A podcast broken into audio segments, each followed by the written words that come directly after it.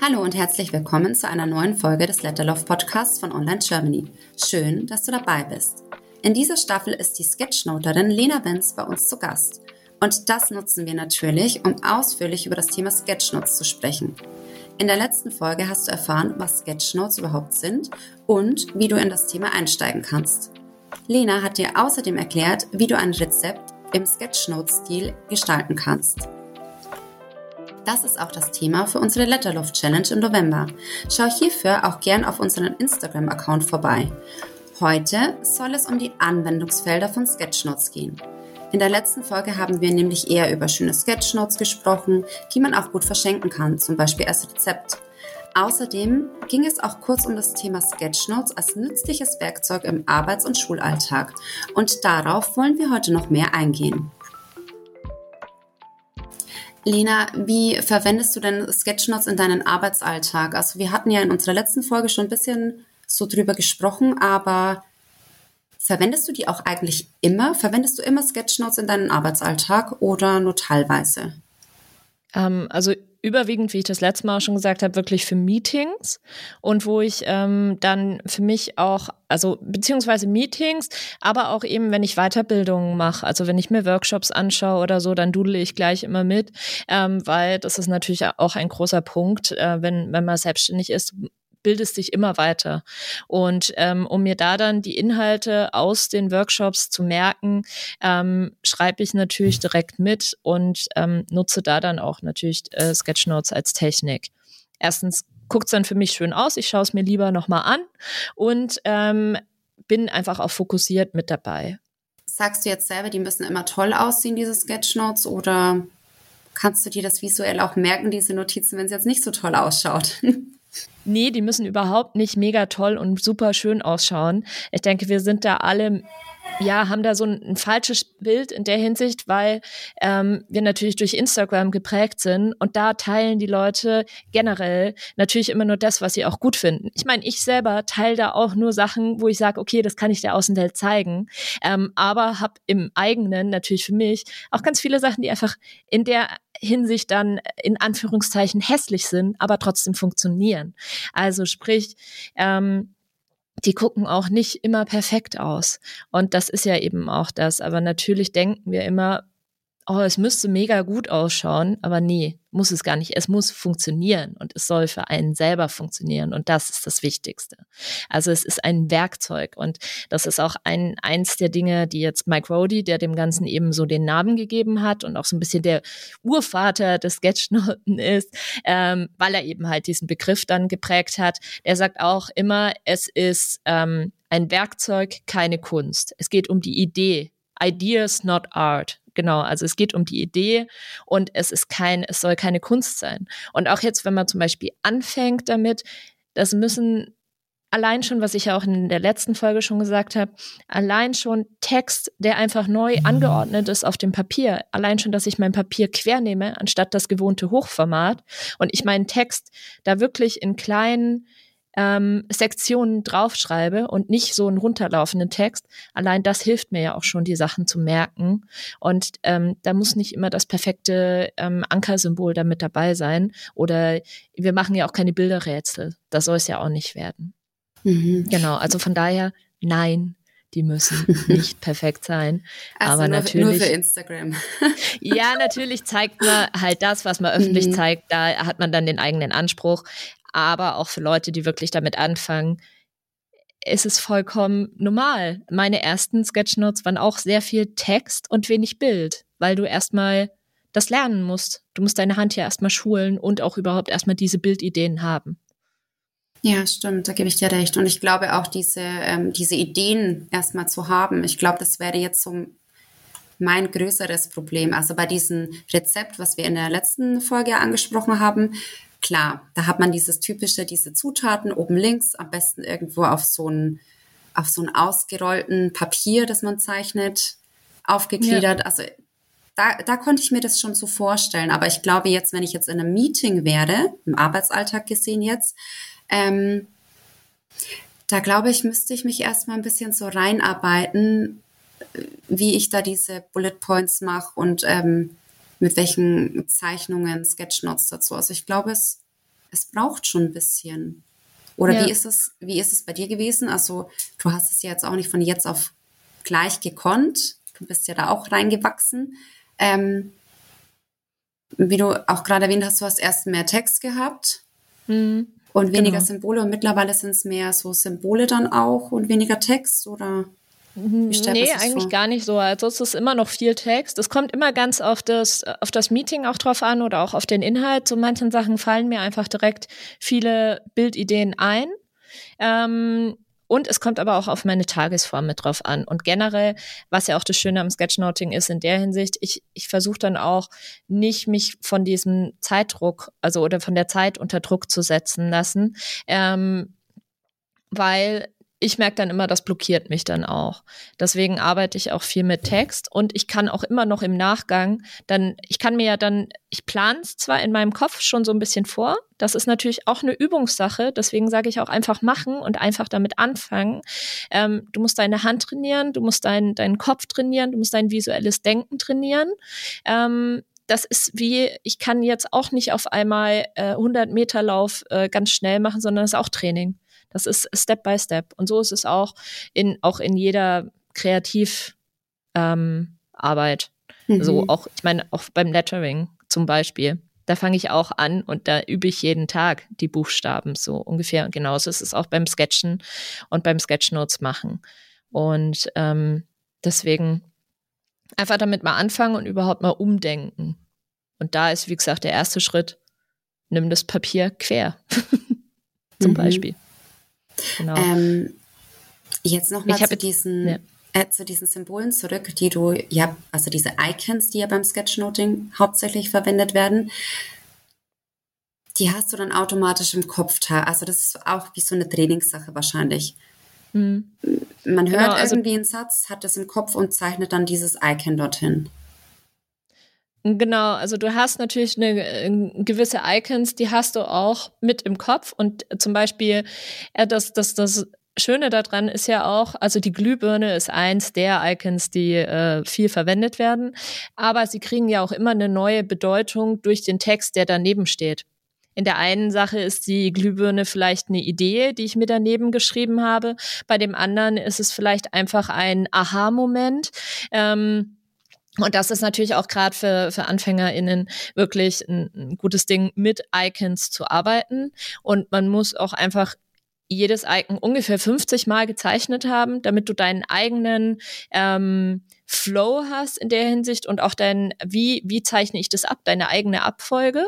Also zum Beispiel, ich fange meistens immer mit dem Glühbirnendraht an und mache dann erst die, die äh, Glühbirne außenrum. Andere machen erst die Glühbirne und dann den Draht als letztes. Das ist irgendwie so, dafür musst du ein Icon ungefähr 50 Mal zeichnen.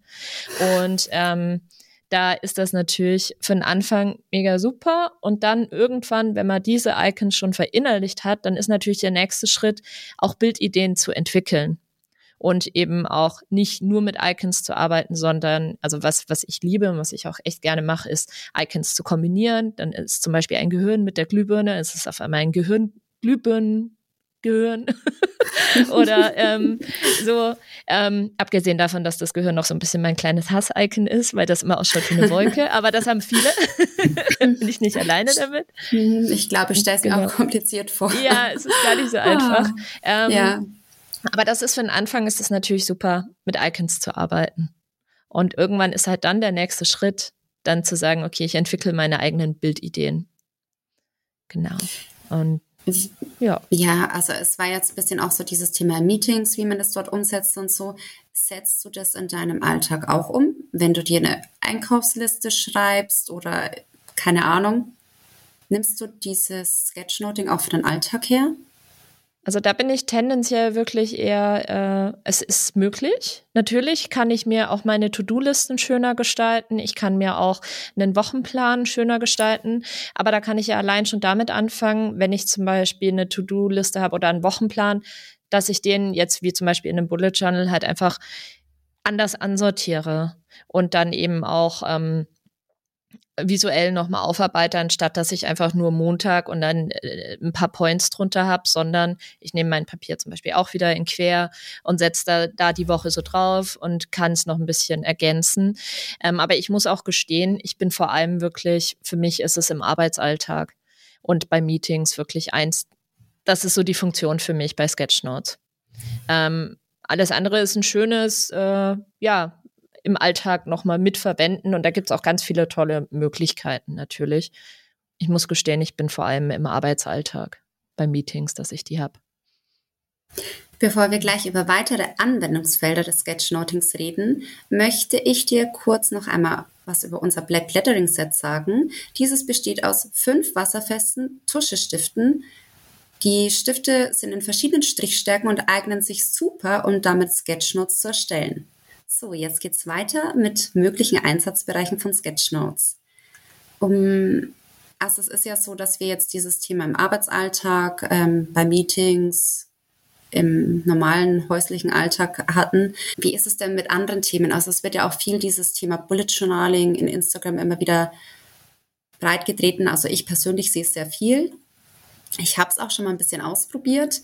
Ähm, wie passen denn hier zum Beispiel Sketchnotes dazu? Also was verwendest du es? Oder was sagst du zu diesem Thema Bullet Journal und Sketchnotes? Sind ja eigentlich zwei verschiedene Themen, aber kann man die auch miteinander verbinden? Ja, natürlich kann man die miteinander verbinden. In der Hinsicht, du hast Text und du hast Bilder. Die können im Bullet Journal genauso funktionieren. Und ähm, und du kannst dir eben dann die Icons wieder mit übernehmen, die du fürs Sketchnoting auch mit verwendest, wie jetzt zum Beispiel die Glühbirne als zum Beispiel kleines Symbol im Bullet Journal. Hier, das war mein Ideen, äh, meine Ideensammlung. Da auch wieder wir sind durch Instagram geprägt, da laden die natürlich nur die schönsten Sachen hoch. Mhm. Ähm, auch ein Bullet Journal ist ein Werkzeug, das soll für euch funktionieren. Und ähm, da, das muss nicht mega schön ausgearbeitet sein. Wenn man mal Zeit hat, dann kann man das ganz schön und toll machen, aber es muss vor allem funktionieren. Und da auch wirklich so ein bisschen meine Motivation. Es muss nicht perfekt sein. Hauptsache, ihr könnt damit arbeiten und ihr seht das als Werkzeug mit an. Ähm, bei mir ist es, ich, ich arbeite natürlich, also ich habe jetzt nicht direkt einen Bullet Journal, sondern ich arbeite mit Kalender und ähm, einem, einem mit Kühen natürlich ähm, und äh, einem großen äh, Notizbuch oder Sketch, ähm, Skizzenbuch, in dem ich meine Aufträge und meine Arbeitssachen mit reinschreibe und da mischt sich das natürlich auch sowieso äh, mit Illustrationen und kleinen Symbolen und aber genauso auch Text. Jetzt hatten wir dieses Thema Bullet Journals, ähm, Kalender, den du ja auch eben nutzt. Ähm, was ist noch häufig oder immer häufiger gibt, es ein Reisetagebuch. Ich persönlich, ähm, ich schreibe kein Reisetagebuch, aber ich mache mir so ähm, Notizen, was ich alles, was ist meine To-Do-Liste, was möchte ich in diesem Land, das ich besichte, ähm, alles erleben und sehen. Das schreibe ich mir in einem Buch auf, aber ich führe jetzt nicht wirklich so ein Tagebuch. Ähm, wie ist es bei dir? Also Kalender sagst du ja ja, Bullet Journal ist wahrscheinlich, habe ich jetzt ein bisschen so rausgehört, eher nein, aber man könnte es verwenden. Du verwendest es halt nicht. Aber wie ist es denn mit einem Reisetagebuch? Verwendest du sowas? Bullet Journal in der Hinsicht verwende ich halt nicht so dieses konkrete Bullet Journal, sondern ich habe es immer noch getrennt. Ich habe nicht ein Buch dafür. Ähm, Reisetagebuch, also es ist generell so, wenn ich wirklich auf Reisen bin, dadurch, dass ich ja wirklich eigentlich den ganzen Tag immer am Zeichnen und am Schreiben bin, äh, ich im Urlaub mache ich auch Urlaub vom Kreativsein ein bisschen. Und ähm, da setze ich mich selber nicht unter Druck in der Hinsicht, dass ich jetzt sage, ich muss jetzt jeden Tag irgendwie eine Seite gestalten oder irgendwas. Wenn ich Lust habe, dann mache ich das im Skizzenbuch. Aber was ich öfters mal mache, ist, dass ich so im Nachgang, wenn ich wieder zu Hause bin, mir die Zeit nehme, so eine Sketchnote von der Reise zu machen. Und einfach zu sagen, so, hey, das war jetzt irgendwie so die, die Reise, die Woche ähm, und fasse die so in einer Sketchnote zusammen oder in einer kleinen Illustration.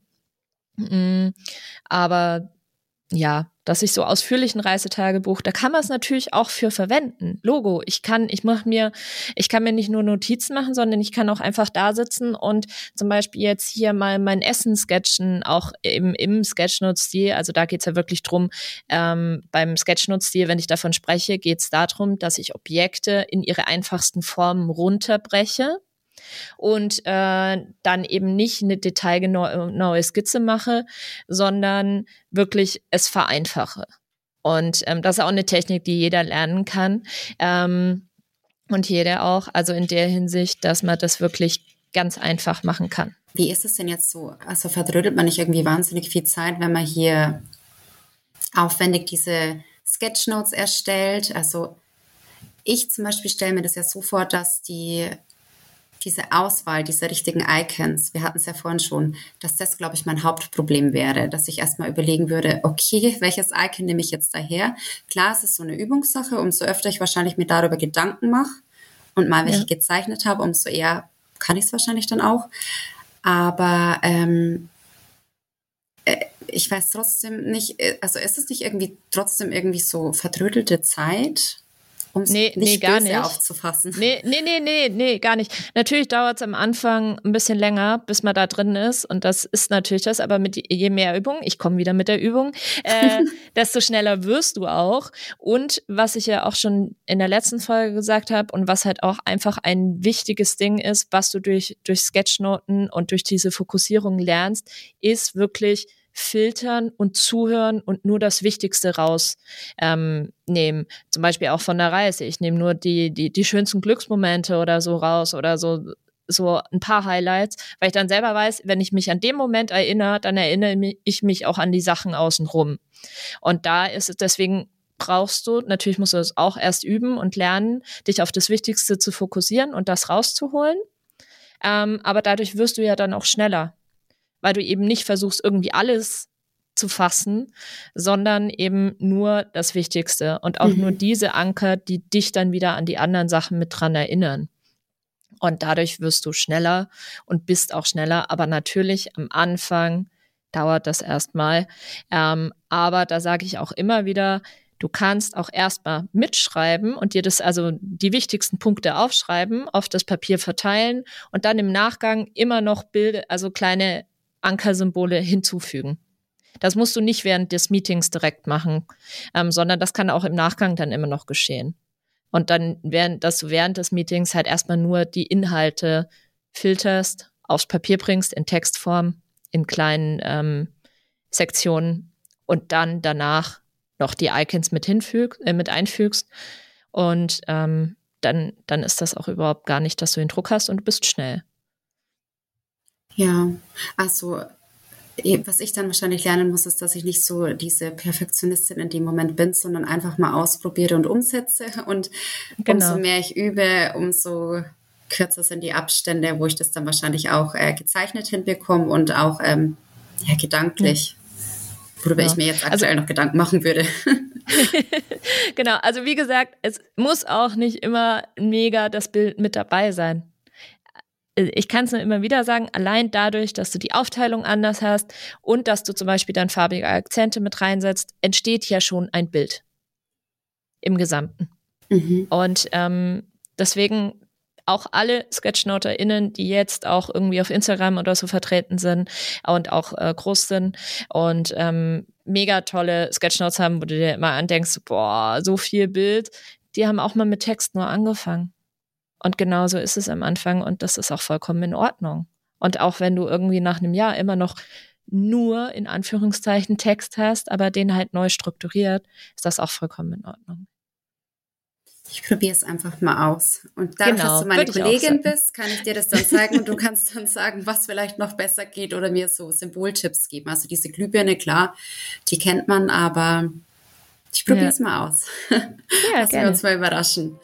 Das war's mit der zweiten Folge unseres Letterlove Podcasts mit Lena Wenz und der Frage, wie verwende ich Sketchnotes am besten im Arbeits- oder Schulalltag?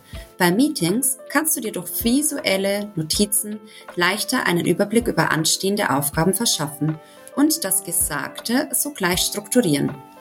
Vielen Dank fürs Anhören. In der nächsten Folge rede ich mit Lena übrigens über Kühe. Ja, richtig gehört. Wie Kühe und Sketchnotes zusammenpassen, erfährst du in der nächsten Folge. Außerdem geht es in der nächsten Folge mehr um die Sketchnoterin Lena Wenz als Person. Wenn dir unser Podcast gefällt, freuen wir uns über ein Abonnent und eine Bewertung. Zum Abschluss möchte ich dich nochmal auf unsere Letterloft Challenge hinweisen. Gestalte dein Lieblingsrezept im Sketchnote-Stil, poste es in deinem Feed oder deiner Story, verwende dabei den Hashtag Letterloft Challenge und tagge Online Germany. Wenn du möchtest, kannst du auch gerne Lena Wenz verlinken. Wir reposten dein Werk in unserer Story oder in unserem Feed und speichern es anschließend im Highlight. Wir freuen uns auf dein Rezept.